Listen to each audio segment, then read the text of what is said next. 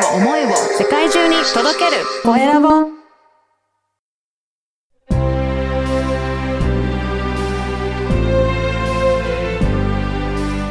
経営者の志こんにちは、コエラボの岡田です。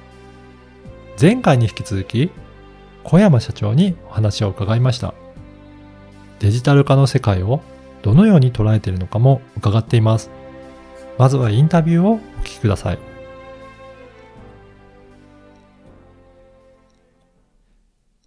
前回に引き続いて株式会社グローバルウェイ代表取締役社長の小山義勝さんにお話を伺いたいと思います。小山さんよろしくお願いします。よろしくお願いします。あの、前回会社の概要とかいろいろお伺いしたんですけど、この番組のあのタイトルでも経営者の志ということで、ぜひ小山さんにも志をあお聞かせいただきたいなと思うんですが、どういった志があるでしょうか？あの、私、この SI 業界といいますか、この IT の業界に20年以来、こう、あの、身を置いているんですけれども、まあその立場としては、あの、いある時はコンサル会社にいたりとか、まあある時は SIR にいたりとかっていう形で、こう、まあ割とサービスを提供する側にいることが多かったんですけれども、はい。この、まあ IT 産業っていう産業自体が、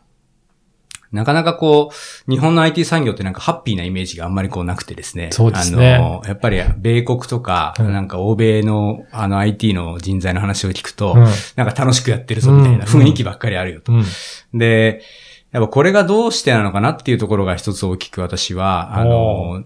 なんとかしていかなきゃいけないんじゃないかなっていうところが思いがあって、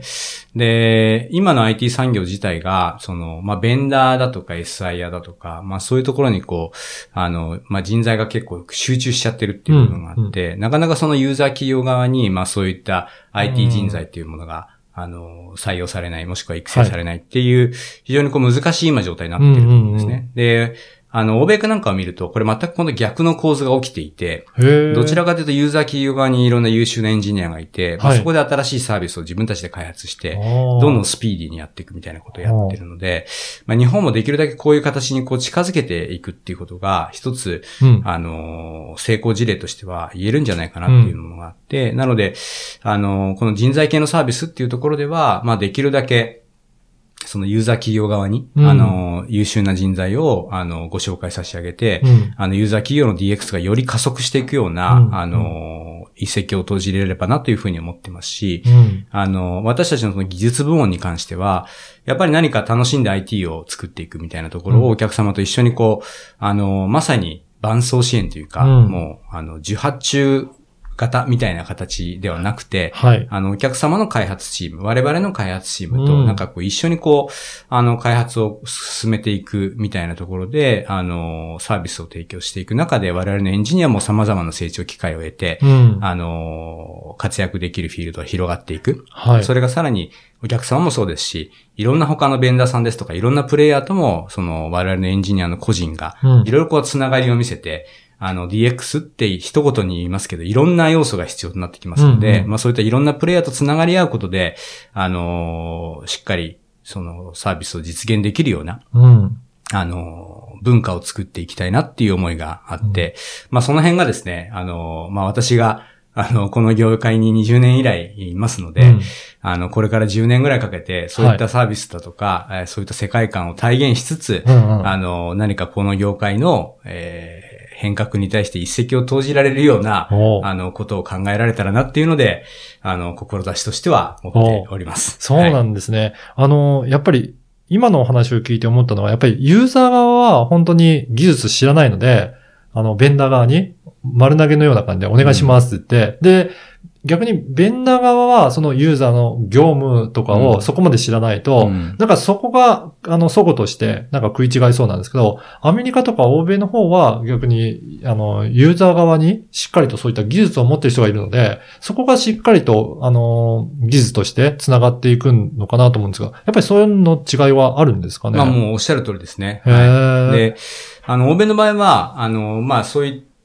新しいサービス提供側に、やっぱりエンジニアがいて、まあ、うん。このサービスはこうじゃなきゃいけないっていう、こうん。う、ビジネス的にもお客様的にもこういう利便性を考えたら、こういう技術を使ってこれだけの、あのーものを実現しとかなきゃいけないっていうのを、あの、比較的、その、ユーザー企業側にいるエンジニアが考えているっていう部分が非常にこう強いと思うんですよね。うん。でも日本で言うとやっぱり、あのーじゃあこうサービス使用書があって、はい。それをこう、あの、ベンダーにお渡しをして、そうするとベンダーさんは、まあ、お金と納期と、制約の中ではい、ベストな方法を、あの、しっかり提案するっていうところになりますので、まあ、ちょっとその構図がね、やっぱりこう、そうですね。難しい部分っていうのうん。があると思うんですよね。でも、なかなかエンジニアの人がその業務の方に行って、そこで業務を知りながら提案もできてると、かなり優秀な人のイメージがあるんですけど、はい。やっぱりそうすると個人に頼ってしまうようになっちゃうんですかね。えっ、と、今現時点でいくと、うんまあそう個人に頼らざるを得ないんですけど、うんうんただ、あの、じゃあそんな個人がね、うんあの、いきなり、あの、量産できるかって言われると、決してその世界にはならないので、そうですね。やっぱりそういった人間たちがいろいろこう、あのーつながり合って、いろいろこうフォローし合って、うんあのーお互いの持っているスキルで、うんあのー優秀な部分は補い合いつつ、うんあの DX を体現するみたいなところが、あの、これから目指していかなきゃいけない部分かなというふうには思いますね。じゃあ、そういった世界観を作っていく？だからいろんな人が得意な部分をお互い補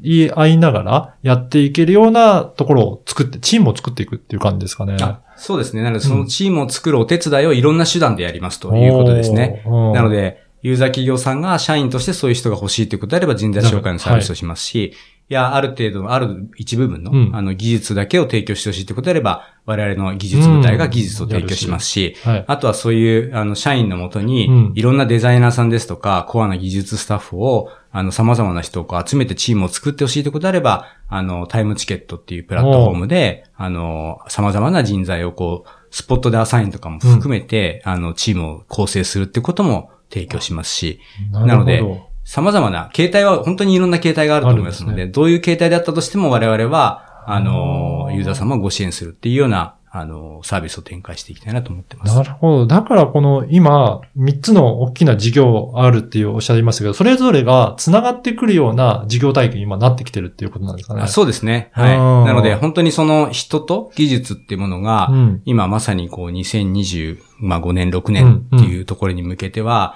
いわゆるデジタルトランスフォーメーションって騒がれる中で、非常にこう重要になってくる中で、はい。あの技術だけでもダメですし、はい。まあいろんな人もこう協力体制を作っていかなきゃいけないし、うん。体制も作っていかなきゃいけないっていう中では、非常にこう我々の今、あの、今までやってきた人材系のサービス、技術のサービス、それからタイムチケットという新しい、あの、個人の評価経済を作っていくようなサービスっていうのが、あの、大きなシナジーを生んで、うんあの、皆様の期待に応えられていくようなフェーズにあるんじゃないかなというふうに思います。なるほど。いや我々の世代って結構入社した当初って働き方も結構大変で、はい。深夜やったりとか、私なんかも2交代ではい24時間働いてたようなこともあるんですけど、今はもうそういった時代じゃなくて、はいいろいろ関わってきてましたし、で、若い人たちなんかは初めからこのインターネットがあるような世世代で育ってるような人たちもいると思うんですけど、うん。やっぱりそういった世代の違いによってなんか意識が違ってたりとかいうのは感じられますかね？あの、そこはもう非常に感じますね。あの、まあ、自分自身は、うん。まあ、先ほど岡田がおっしゃっていただいた通り、まあ、割とレガシーなタイプの、はい。あの、エンジニアの世代だったと思うんですよね。だけど最近、もしくはこれから、うん。その、本当にクラウドネイティブなというか、インターネットが、あの生まれた時からあるような世代が、どんどんこう育っていくってことになると、まあ、全く違った、あの、エンジニアの姿とか文化を持っていってるはい。ことになると思うんです。当然生み出すものも多分違ってくると思いますし、逆にこう、我々がね、あの、資産として構築してきてしまったうん。様々な IT システムが、まあそういった新しい世代のつく生み出す何かの、決して邪魔をしてはならんなというふうに思ったりもしますので、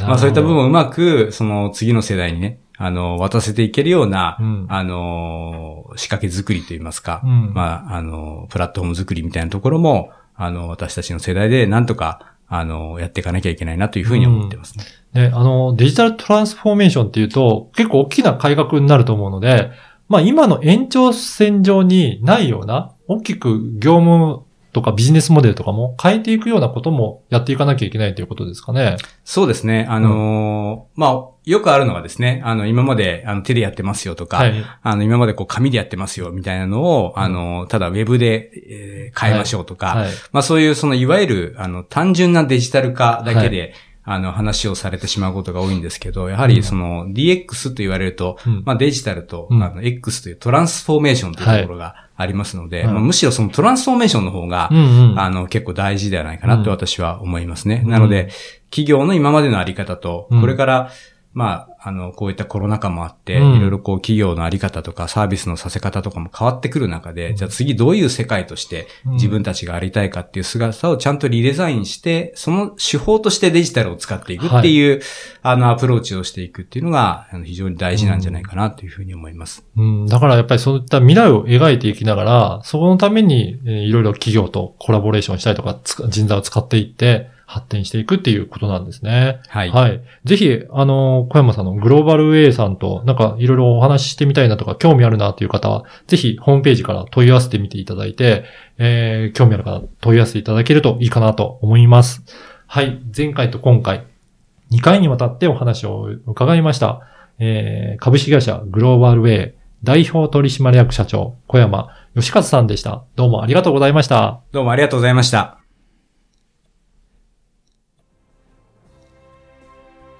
かがだったでしょうか ?DX とは単なるデジタル化ではなくトランスフォーメーションが大切だというお話はその通りだなと感じました。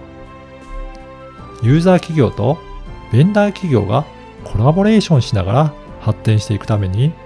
個人の能力も取り入れる世界観を描いている様子がとても伝わりました。ぜひこの世界観を共有したいという方はグローバルウェイさんに問い合わせてみてください。